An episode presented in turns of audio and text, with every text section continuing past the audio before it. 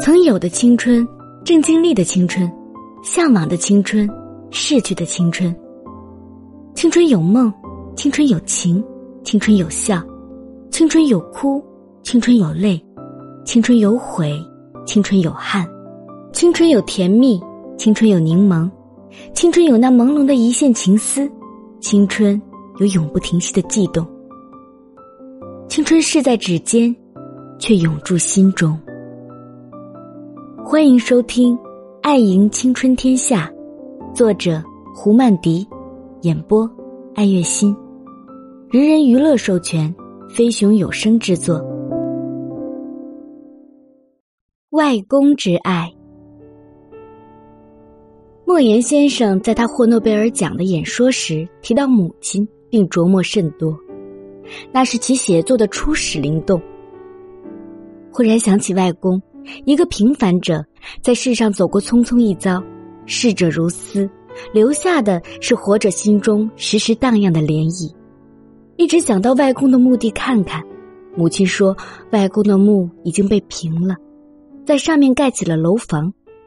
不知外公到哪里去了，感觉上外公总在不远的地方看着我，常常怀疑灵魂的东西，不知道那些逝去的魂灵飘荡在哪里。外公是在农历除夕去世的，因脑溢血。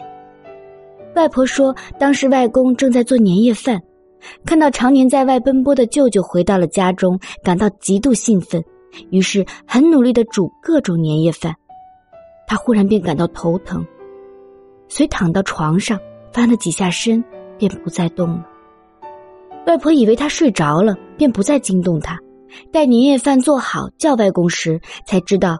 他已经去了另一个世界，就这样悄无声息。母亲赶到时，只见到外公的仪容。母亲说，外公的神态安详，嘴角挂着笑。母亲讲这些事很悲切。她说，外公一生勤奋辛苦，所以要选在除夕夜将一切的事都安排好了，才放心而去。外公一生为老好人，所以上苍。让他不受一丝苦，便到了冥界，让他大年三十去做正月的神。想来外公在天上应该过得很好，只愿如此。那年冬天很冷，大年初一飘起了雪，雪顷刻便染白了大地。母亲说：“大雪封门，正好为外公守灵。”外公走时刚满古稀。也算寿终正寝。外公终于没有等到我上大学的那一天，常常遗憾。外公应该活到第二年，看我上大学，看舅舅乔迁新居，这是外公生前最挂念的事情。外公一生视书如命，书法文章俱佳。外公的床头堆满了书，睡前总要翻一本，写些读书心得之类。外公并没有发过任何文章，可他手稿有厚厚的一摞。可惜那些书和手稿后来均随外公一起葬了。刚刚七个月大时，便被母亲送到外婆家，长到七岁大才回到父母身边。后来的功课很好，对文字的东西似乎总有许多灵犀。想来，也许和外公有关。学会说话很晚。外公很着急，逢人便讨教怎样让我开口。我似乎并不热衷叫爸妈，第一个蹦出的词语是外公，第一句会说的话是“人之初，性本善”。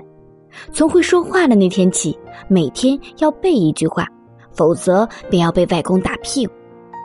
这些事儿在我是一点儿都不记得了。外婆说这些的时候，我便摇头做迷茫状。不过我能背诗。却是事实。印象中记得第一件事儿，似乎是舅母让我喊他妈，说我妈不要我了。外公看着直笑，我气得哭了。于是外公说：“嗯，你要哭，你妈便更不要你了。以后人前眼泪很少，虽然会背着人哭，惊天动地。感谢妈妈和外公从小让我独立意识很强，虽然于他们也许是无意的。”外公育人的能力很强，外公教书特别认真，他锁的一箱奖状便是见证。外公出殡时，门口堆了不计其数的花圈，那是他的许多学生送的。外公不愿和别人争什么，我记得他最常说：“人不知而不愠，不亦乐乎？”还有什么“礼之用，和为贵”？在我其实似懂非懂，长大后才知道那些话出自《论语》。当时我却以为外公颇不礼遇，文人气甚浓。母亲在外公去世后犯了愁，说找不到一张外公笑的照片。外公所有存下来的照片都紧锁着眉，似乎心事重重。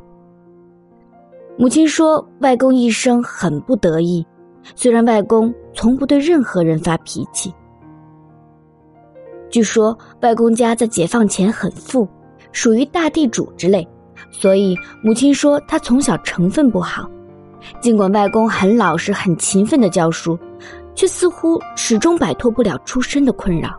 外公有一个兄弟，据说当过很大的官儿，做过类似副省长之类，后来当右派给迫害死了。为此，外公教书的饭碗也丢了。外公于是便写些字卖。好在那时母亲已经长大了，外公从小对我写毛笔字要求很严。可惜我不求上进，字至今还拿得出手，却不能登大雅之堂。外公的事情，母亲很少对我说，我似乎又笨得可怜，对世事懂得很晚。